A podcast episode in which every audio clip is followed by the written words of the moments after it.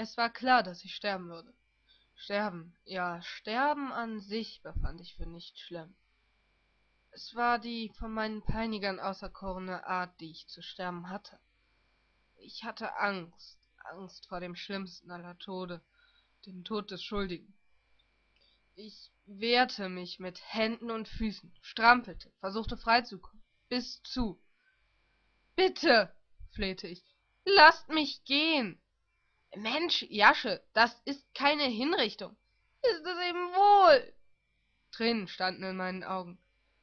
Verdammte scheiße es ist nur ein kleiner pieks. Ich will nicht sterben.